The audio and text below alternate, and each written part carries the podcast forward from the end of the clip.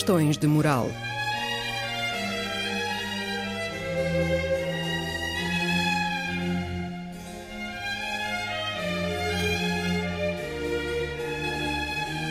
Escrito e apresentado por Joel Costa.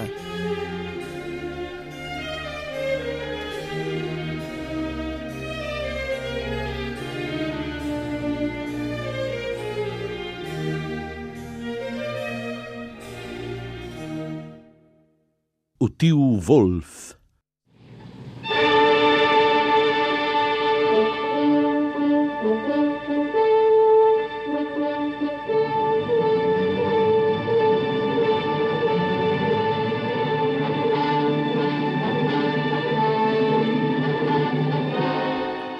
Se Hitler considerava ter tido como mestre também Richard Wagner, se Hitler distinguira em Wagner a maior figura de profeta da Alemanha, o grande inspirador da sua cosmovisão e o maior cantor das virtudes alemãs, é justo que se fale das relações de Hitler com Wagner, com o Wagnerismo, com o santuário de Bayreuth e com a família Wagner. Infelizmente, terá que ser depressa.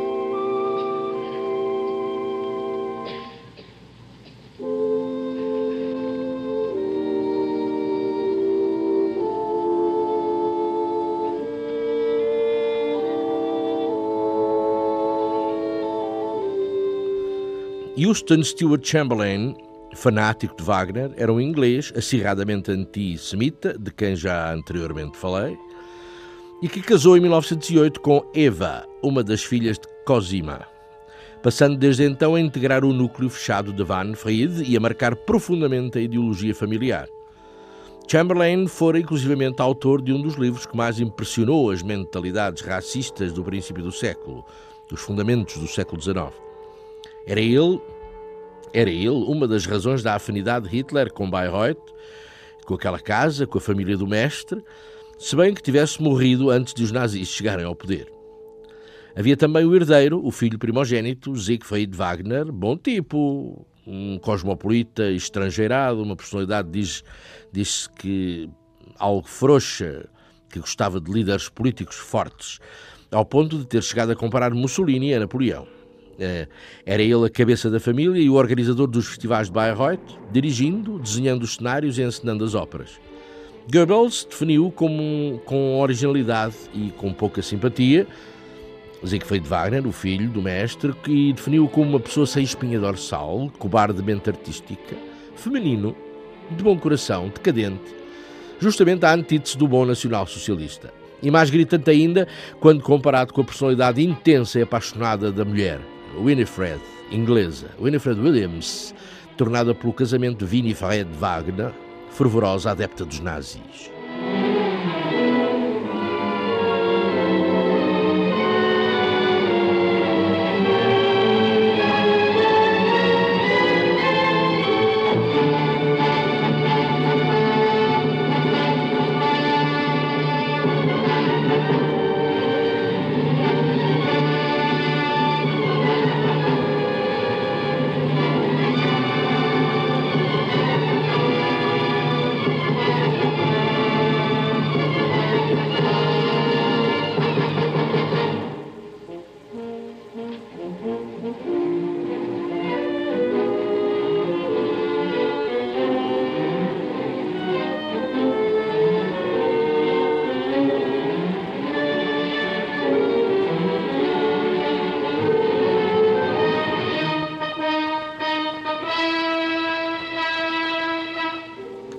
Aliás, logo se perceberam os tempestuosos afloramentos do nazismo.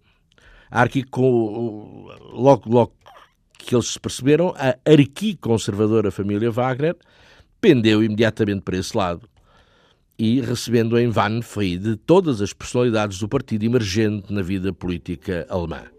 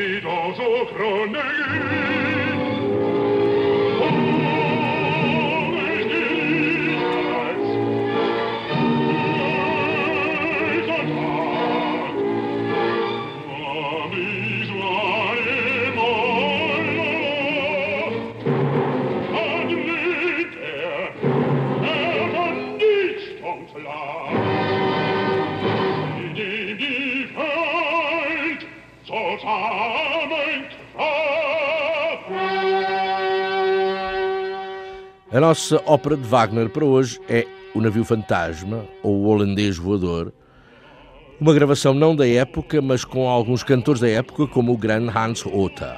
Por nenhuma razão especial, além da carga esotérica, algo demoníaca, e porque também calhou ao Navio Fantasma o condão de ser ópera programada no Festival de Bayreuth no primeiro ano de cada uma das grandes guerras europeias, em 1914 e 1939.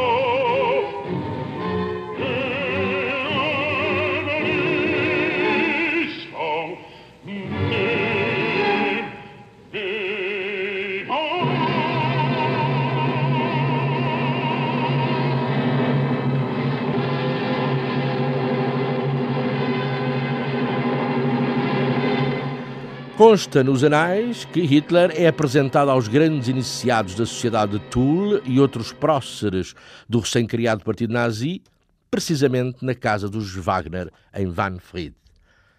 Permitem-lhe aceder ao quarto do mestre, tocar os objetos do mestre, cheirar as, as relíquias mais pessoais do mestre, prosternar-se, olhos rasos de lágrimas, ante o túmulo do mestre e desde então, e desde então os laços estabelecidos com aquela família foram muito fortes. Hitler encontrara nos Wagner uma nova família, a sua verdadeira família.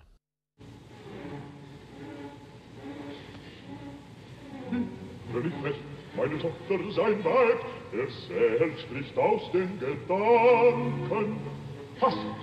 Wenn unentschlossen nicht bleib, er müsst im Vorsatze wanken. Oh,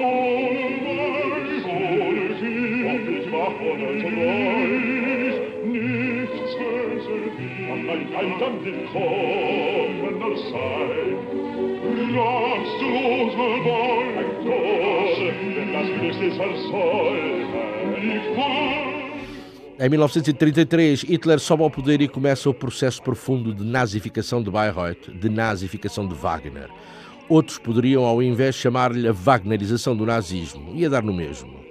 O teatro da corte de Hitler chamaria Thomas Mann a Bayreuth dessa época.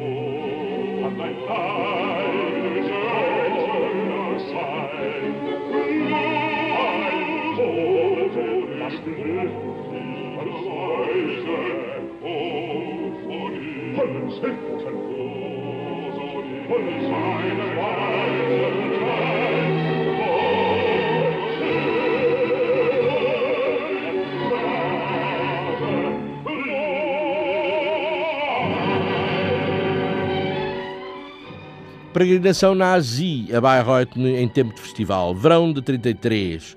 Centenas e centenas de forasteiros com bandeiras da suástica desfilam nas ruas. Tropas de assalto SA circulam agressivamente pelas ruas e pelos cafés. Fanáticos não param de cantar o Host Wessel Lied, o hino do partido. As lojas e livrarias retiraram dos escaparates o Mein Leben, que é as memórias de Wagner, e substituíram-no pelo Mein Kampf. Os bustos e as gravuras vendidas deixaram de ser os de Wagner e começaram a ser os de Hitler. Os quartos dos hotéis e pensões estão cheios de propaganda do partido. Adolf Hitler Strasse era, daí em diante, o nome da avenida principal da pequena cidade.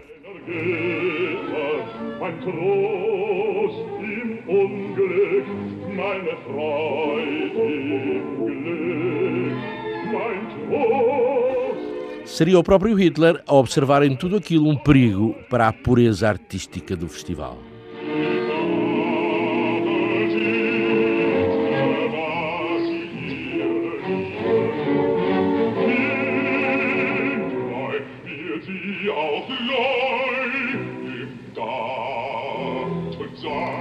Dentro do próprio teatro do festival e no fim de cada representação, a assistência cantava o tal Horst Wessel Lied e o Deutschland über alles. Foi preciso fazer uma recomendação em nome do Führer para que tal não voltasse a acontecer.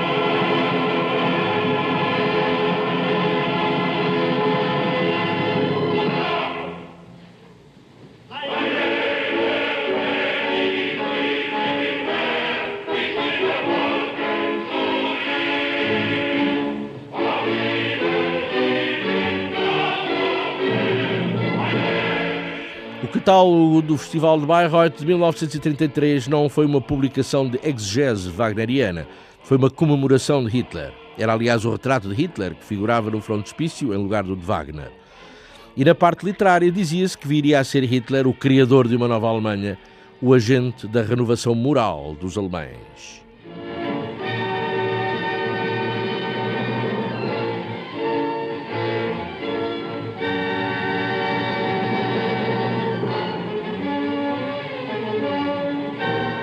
Na imprensa da cidade poderia até ler-se que milhares de milhões de alemães tinham sido convertidos à música de Wagner graças a Hitler, por intermediação de Hitler e do Mein Kampf.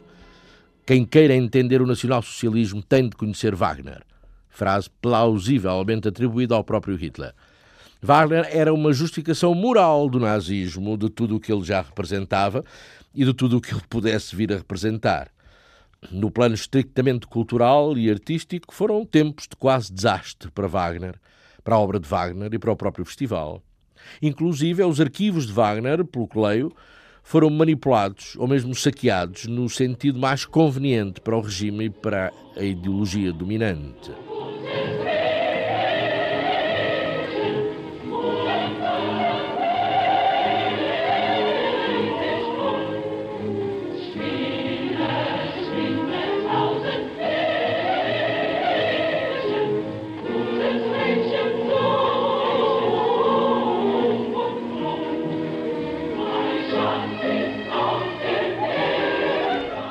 Mas em Bayreuth e em Wanfried, Hitler sentia-se mais em sua casa do que em qualquer outro lugar.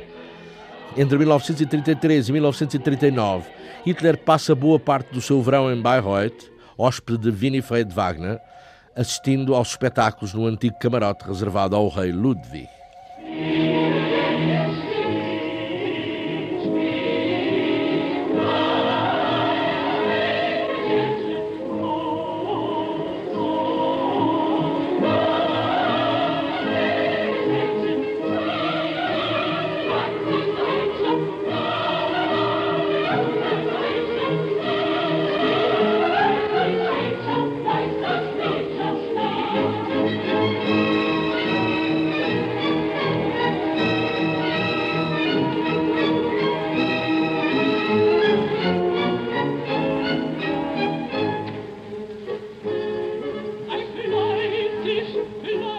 Hitler era extremamente simpático, amável e terno para com aquela família. Adorava as crianças, Wilhelm e Wolfgang, nomeadamente, os filhos de Winifred e Siegfried. O próprio Wilhelm Wagner, uh, que chegaria mais tarde a dizer que Hitler, o tio Wolf, poderia ter sido seu pai, assim como o seu verdadeiro pai poderia ter sido seu tio. Aquela família e aquelas crianças eram das pouquíssimas pessoas do mundo autorizadas a tratar Hitler pelo diminutivo. Wolf, o tio Wolf. Uma família, a dos Wagner, um clã que Karl Marx achava tão bizarro como os próprios Nibelungos e merecedores por igual de uma saga de quatro óperas.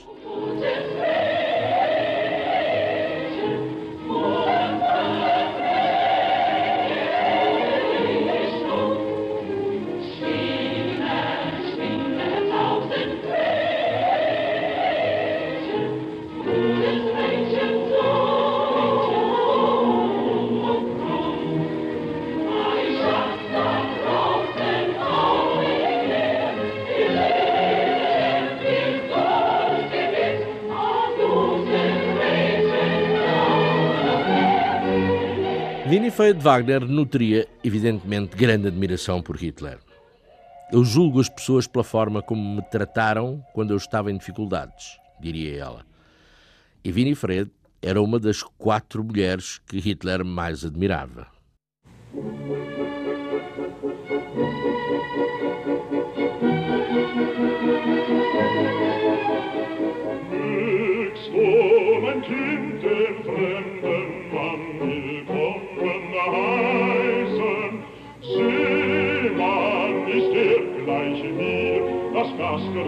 Lüfte war.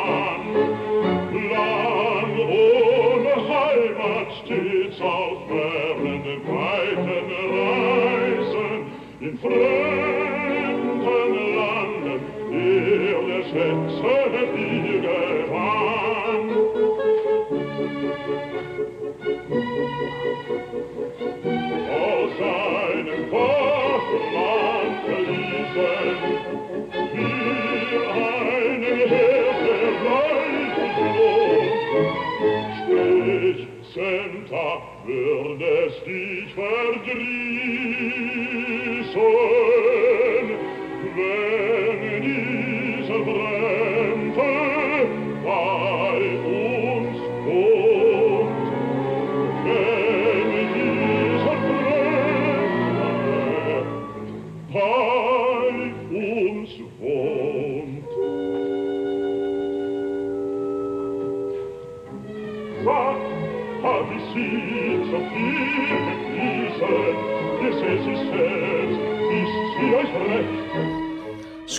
as memórias de um dos últimos ministros do Reich, o arquiteto Albert Speer, um dos condenados de Nuremberg, Hitler sentia-se lindamente em Wahnfried, talvez por ser esse o único lugar onde estava a salvo das compulsões do poder e da sua representação.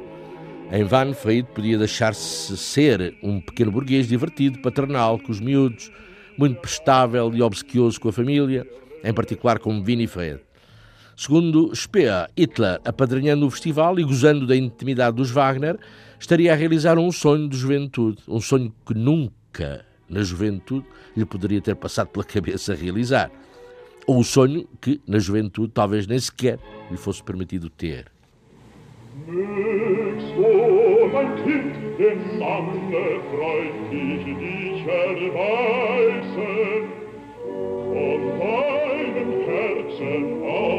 die Folge gab der an, weil sie dir hatten, Bräutigam sollst du ihn heißen, stimmst du dem Vater bei, ist morgen er dein Mann,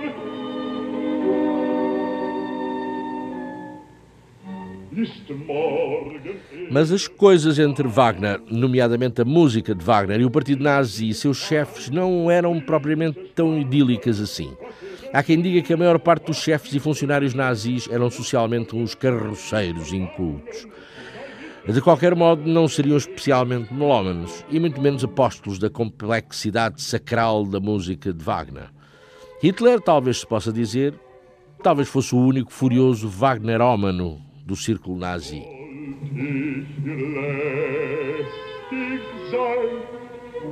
So ist's. Am besten lass ich sie allein.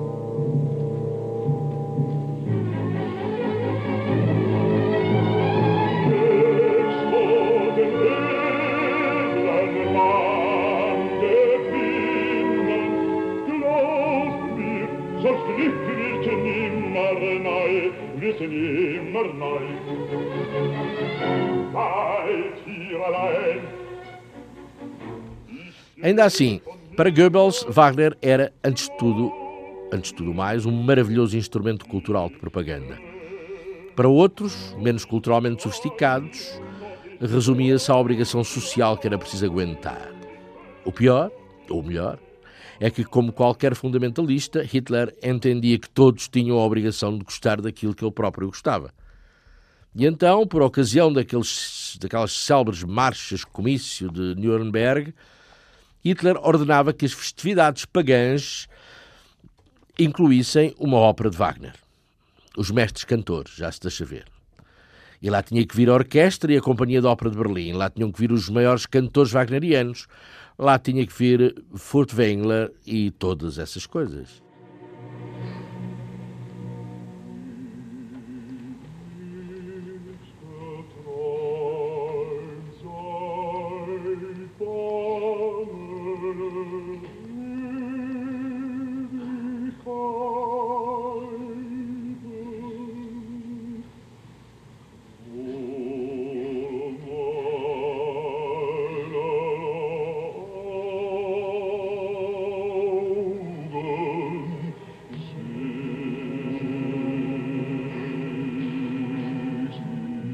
Pérolas a porcos.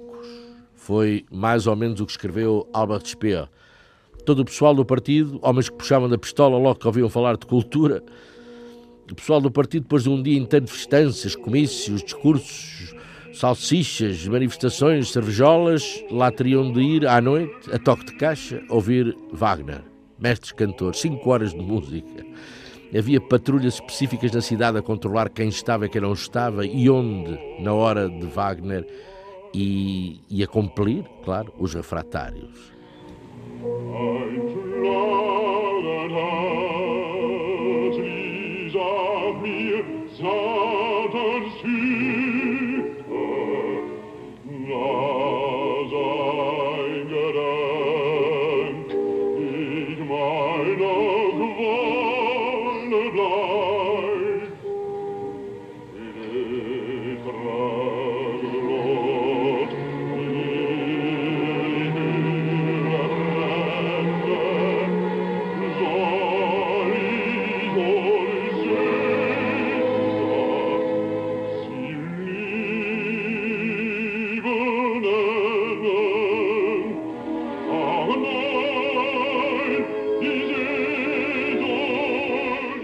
Na imprensa de Bayreuth era um forrobadó.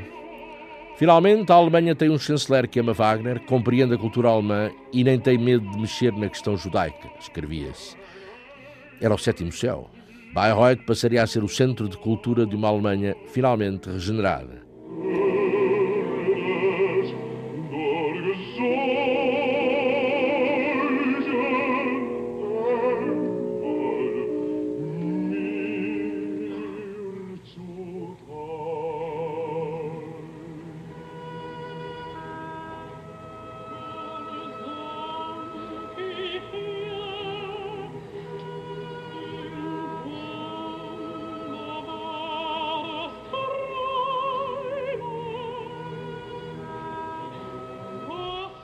Havia no partido os de vistas curtas, os que consideravam Parsifal ideologicamente inaceitável.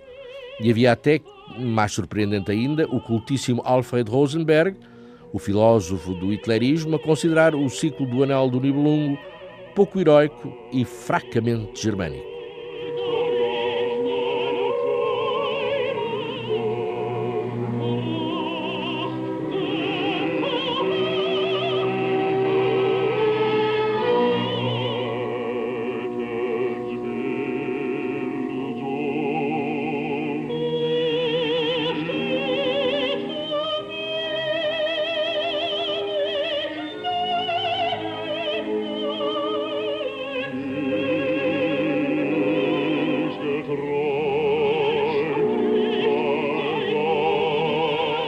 A secretária de Winifred Wagner chegaria ingenuamente a escrever que o poder das trevas estava instalado no partido e consubstanciava-se na aversão de muitos à música do mestre.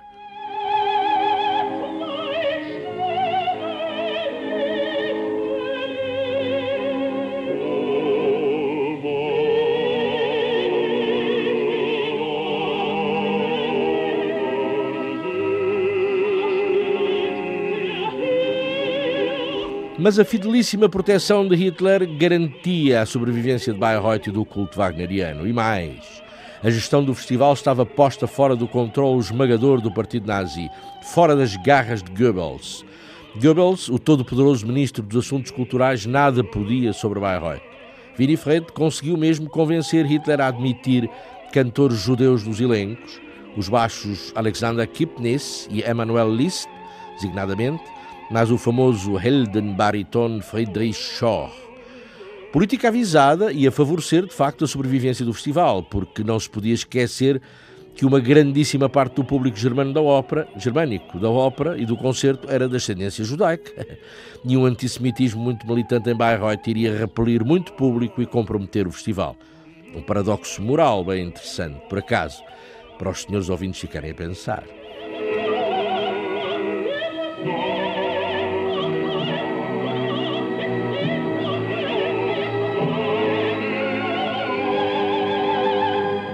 Bayreuth era um reino espiritual, era uma dinastia. Morto o primogênito, Siegfried Wagner, em 1930, é Winifred quem assume o comando das operações. Winifred, que aliás recorre a Hitler em alguns apertos, nos momentos financeiros mais críticos do festival, à medida que o regime se ia fortalecendo e que a qualidade de vida ia piorando e que as nuvens ameaçadoras da guerra se faziam sentir.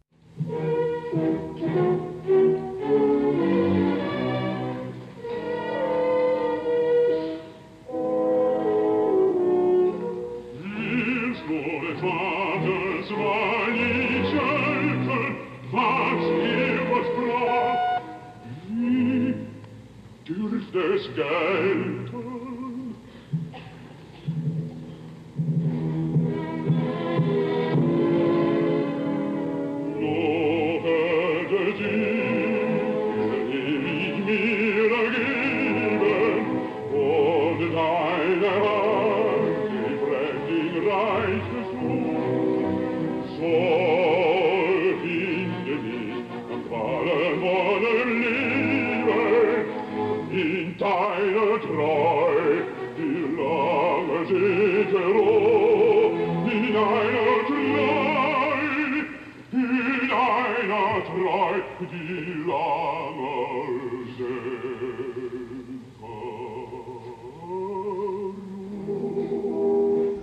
Hitler ordenava ao partido que adquirisse bilhetes e ao governo que prodigalizasse subsídios a novas produções.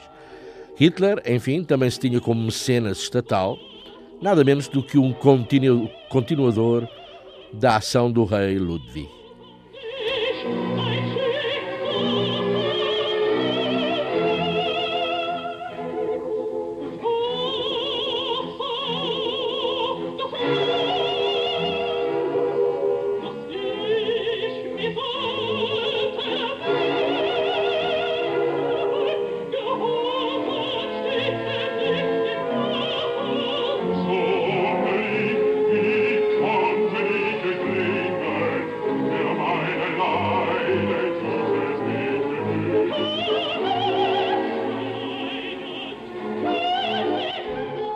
Goebbels é que considerava intolerável a independência político-económica de Bayreuth.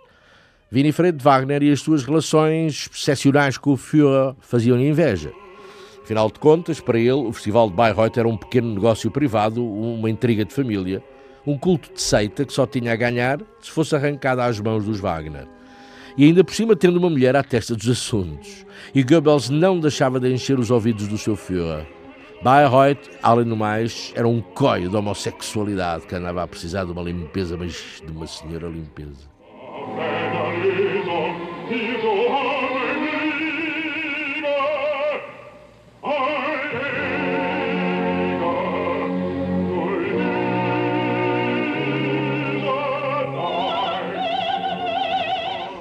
demos uma ideia da generosidade de Hitler para com o Festival de Bayreuth, a cada nova produção de uma das, das sete eternas óperas do cardápio wagneriano. Números, números. O exército dos Gibichungs do Crepúsculo, que no tempo de Wagner levava um pelotão de 26 coristas, nos anos 30 não se fazia por menos de uma companhia de 101 homens. Elsa e Lohengrin, entre coristas e comparsas, estavam rodeados em cena por 300 almas, descontando os 70 páginas, empunhando festivos archotes.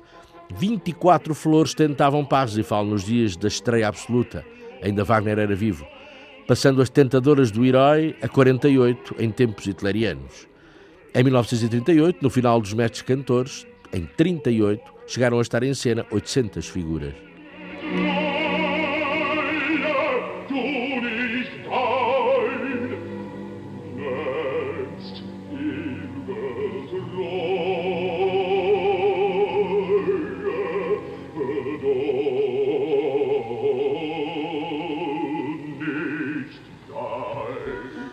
Até que se chegou à conclusão de que era de que era demais. Tocava as raias do mau gosto. Era demasiado parecido com uma cena de Cecil B. DeMille.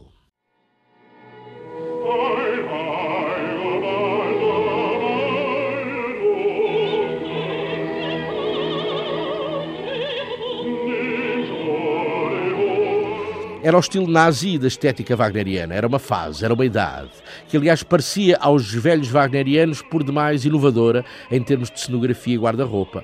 Um atentado à memória do adorado mestre. Por outro lado, os wagnerianos nazis não descansariam enquanto não vissem centenas de flâmulas com a suástica agitadas no final dos mestres cantores ou Parsifal a estender o braço diante das cintilações do grau. Mas, ao contrário de outras casas de ópera da Alemanha de então, Bayreuth nunca chegou a exibir no edifício as bandeiras e os símbolos nazis.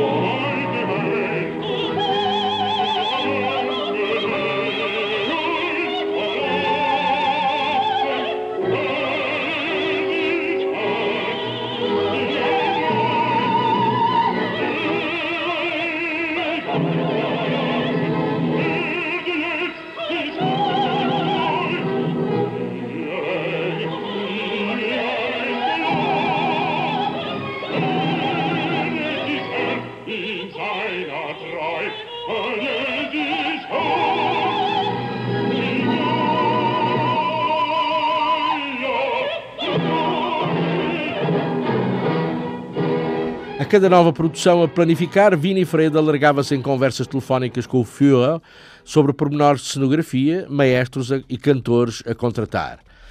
E, regra geral, vinham de Hitler as melhores sugestões quanto a elencos e movimentações cênicas. Mas depois, enfim, depois veio a guerra.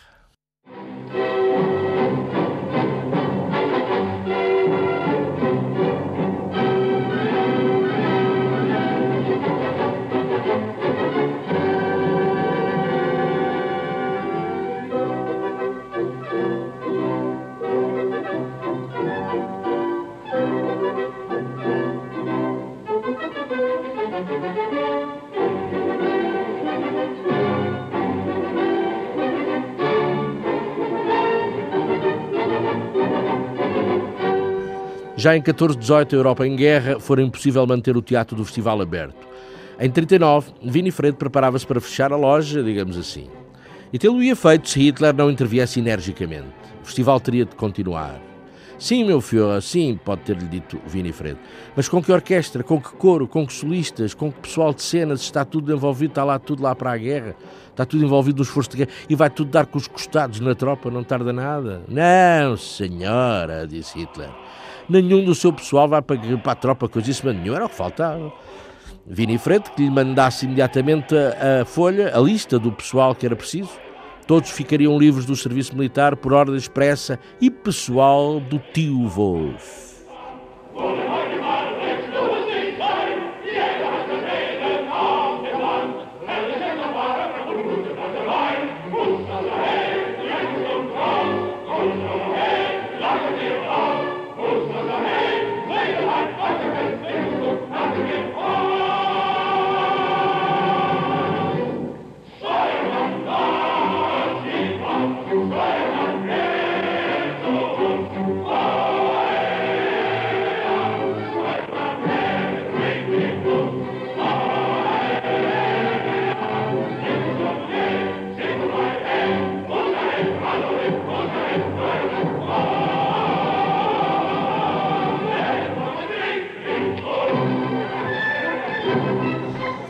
Mais tarde, muito mais tarde, em entrevista ao realizador Hans-Jürgen Zuberberg, Winifred Wagner diria que, como toda a gente, Hitler tinha um lado obscuro e um lado luminoso e que ela apenas tinha conhecido dele o lado melhor, o lado luminoso. Terá sido das poucas pessoas que conheceu verdadeiramente o tio Wolf e, apesar das contingências da vida e da história, nunca quis deixar de ser fiel a essa memória.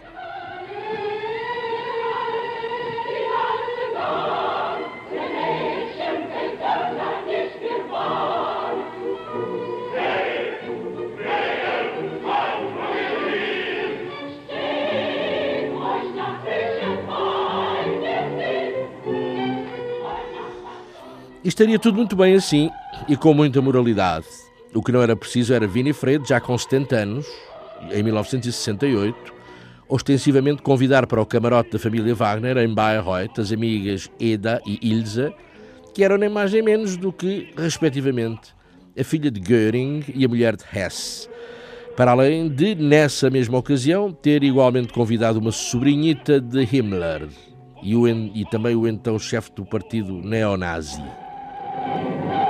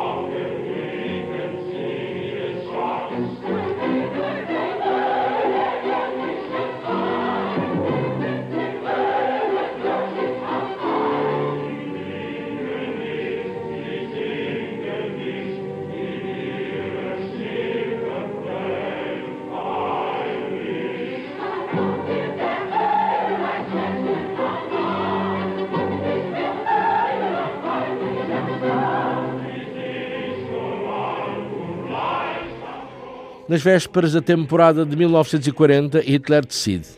Os festivais de Bayreuth, a partir desse dia, seriam considerados festivais de guerra. O festival será aberto e, mais, terá como assistência um certo número de pessoas a ser consideradas convidados do Führer. Quem eram esses convidados especiais? Soldados e operários das fábricas de armamento. Podiam ir a Bayreuth organizadamente, como todas as despesas a correr por conta do Estado.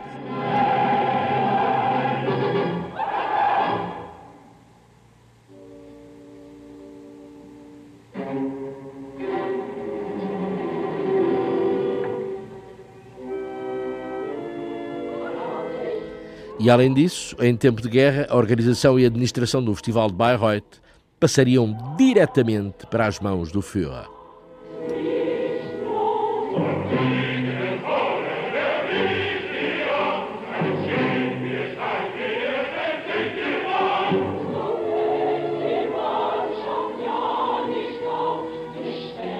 Os soldados alemães, por essa época, ainda corriam os campos de batalha da Europa de vitória em vitória exterminando os que a imprensa alemã chamava de judaico-bolchevistas inimigos do mundo.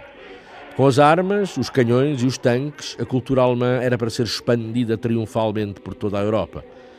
Uma palavra de ordem aos soldados do Reich: matem, matem por Wagner e pela pátria.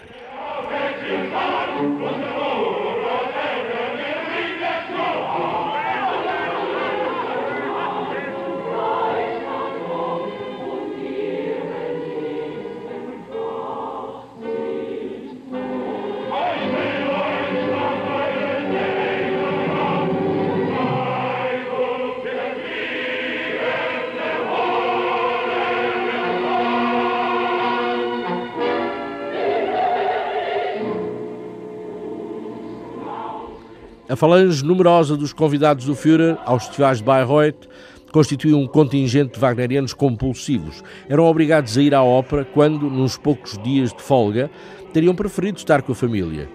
Mas tinham que ir a Bayreuth e tinham que gramar a pastilha de quase 5 horas de Valkyrie ou de mestres cantores. Eram transportados no chamado comboio da música do Reich. Chegavam por volta das seis eram aquartelados nas redondezas e iam em formatura até uns enormes hangares onde lhes davam de jantar lhes forneciam um cartão que dava direito a cerveja extra, cigarros e uma noite de ópera. No teatro entregavam-lhes brochuras acerca de Wagner e da sua música.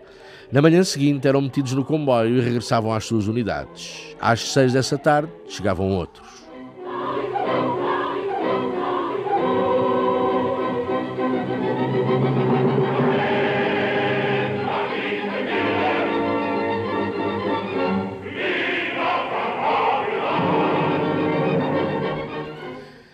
Hitler visita Bayreuth e tem o seu último encontro com Winifred Wagner poucos dias depois do violento atentado à bomba que o maltratou em julho de 44.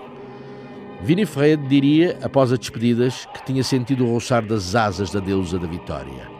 E, no entanto, tudo se estava a desfazer em cinzas na Alemanha.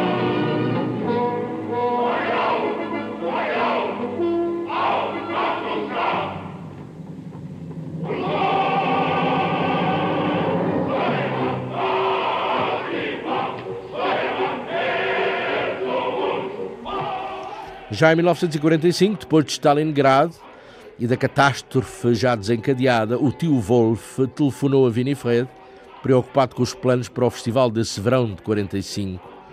Não sei se o tio Wolf já tinha posto na ideia suicidar-se antes que esse verão de 45 fosse chegar.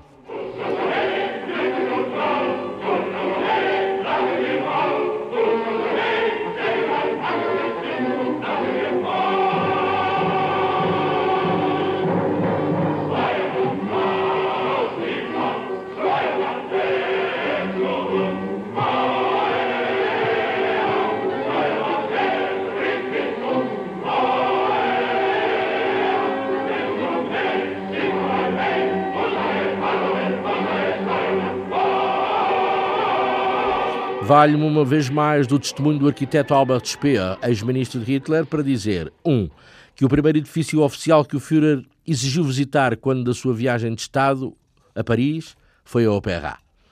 E 2. Que o primeiro dos ideais de vida do tio Wolf teria sido ser cenógrafo, encenador ou diretor-geral de um teatro de ópera. Uma pena não o ter sido. Ah, uma pena. De resto, não foi só em Bayreuth que Hitler se meteu nos negócios da lírica. Em Berlim, mais perto de casa, na ópera estatal, gastava horas intermináveis a discutir encenações e luminotecnias com o seu cenógrafo preferido, Benno Arendt.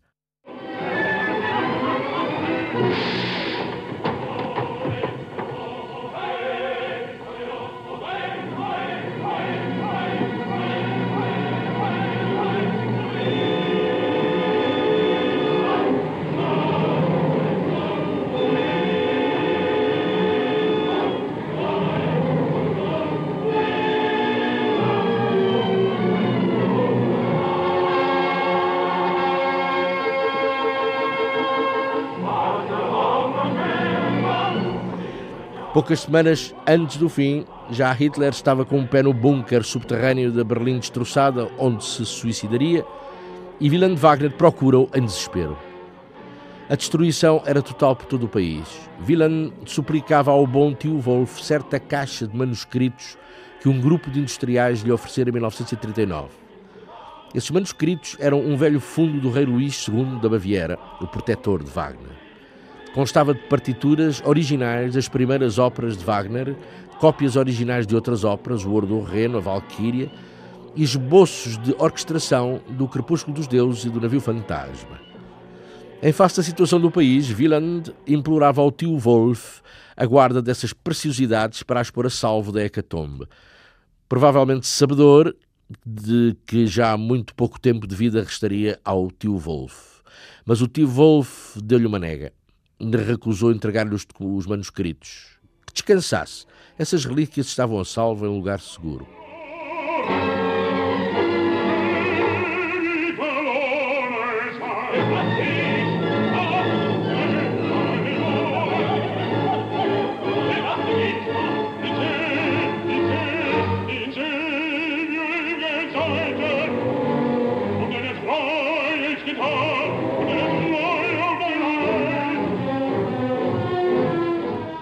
Poucas semanas antes do fim, uh, já está, as relíquias do Wagner desapareceram.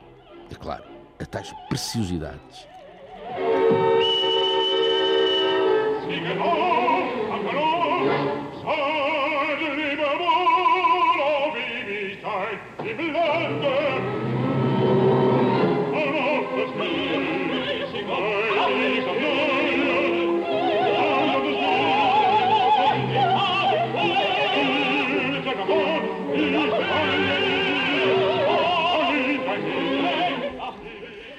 Mas Bayreuth era misteriosamente poupada aos bombardeamentos aliados. Não se explicava porquê, uma vez que aqueles edifícios não figuravam na lista de edifícios protegidos dos bombardeiros aliados. Mas mesmo no, mesmo no fim da guerra, as bombas caíram. Fried, mesmo no fim, Fried foi destruída. O teatro do festival é que foi mais ou menos poupado.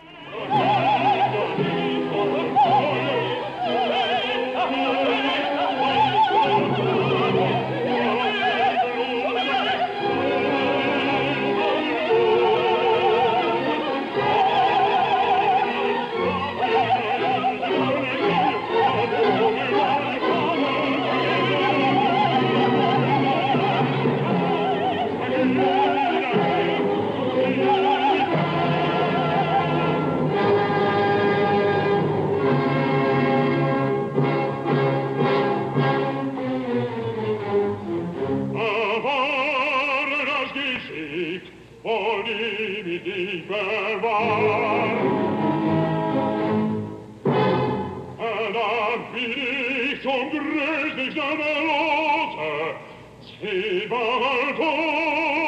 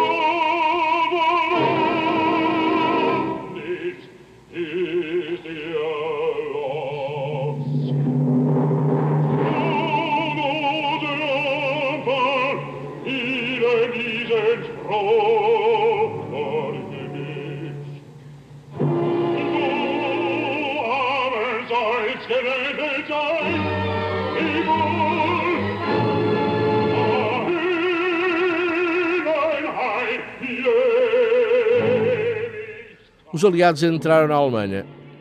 As tropas chegaram ao edifício, ao Festspielhaus, e o lugar sagrado dos iniciados wagnerianos estava aberto, abandonado. Foi ocupado por prisioneiros aliados e por refugiados de guerra.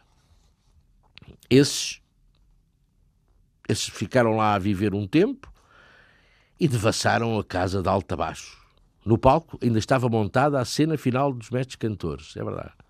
Quando os refugiados e prisioneiros chegaram aos armazéns do guarda-roupa, foi a alegria. Uma alegria para uma gente coberta de andrajos e cheia de frio. O assalto, o assalto foi em grande. Os fatos de cena foram roubados e durante bastante tempo, nas ruas de Bayreuth e por muitas milhas em redor, eram vistas grande quantidade de desgraçados vestidos ou com a capa de Wotan, ou com o capote de Hunding, ou com as peles de Siegfried, com o vestido de Isolda, com o capacete de uma valquíria.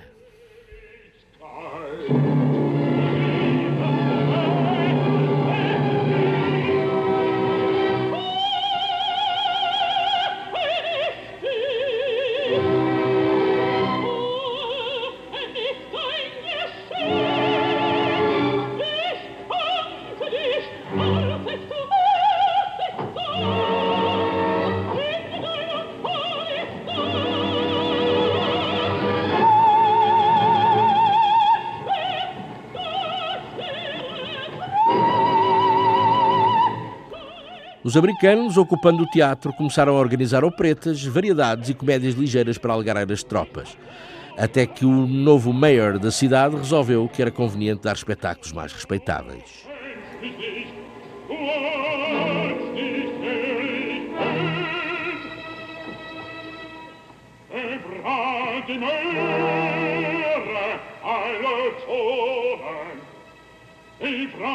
Ihr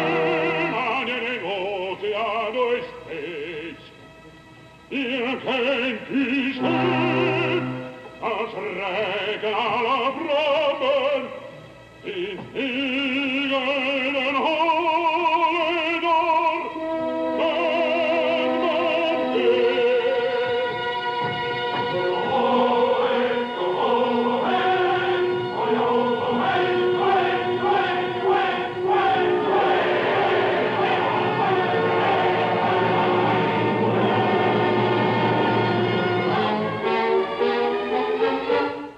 Pela única vez na sua história, no teatro do Festival de Bayreuth foram montadas óperas pouco sagradas, tais como a Traviata e a Madame Butterfly.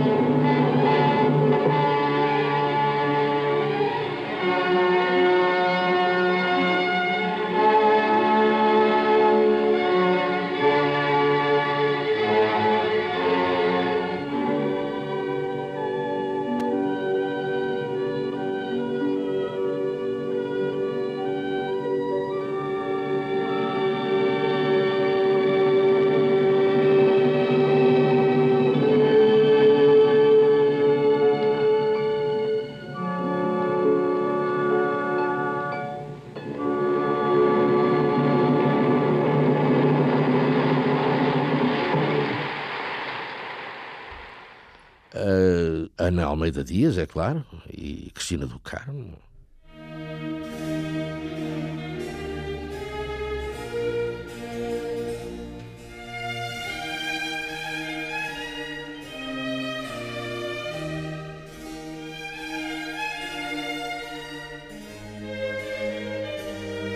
Questões de moral.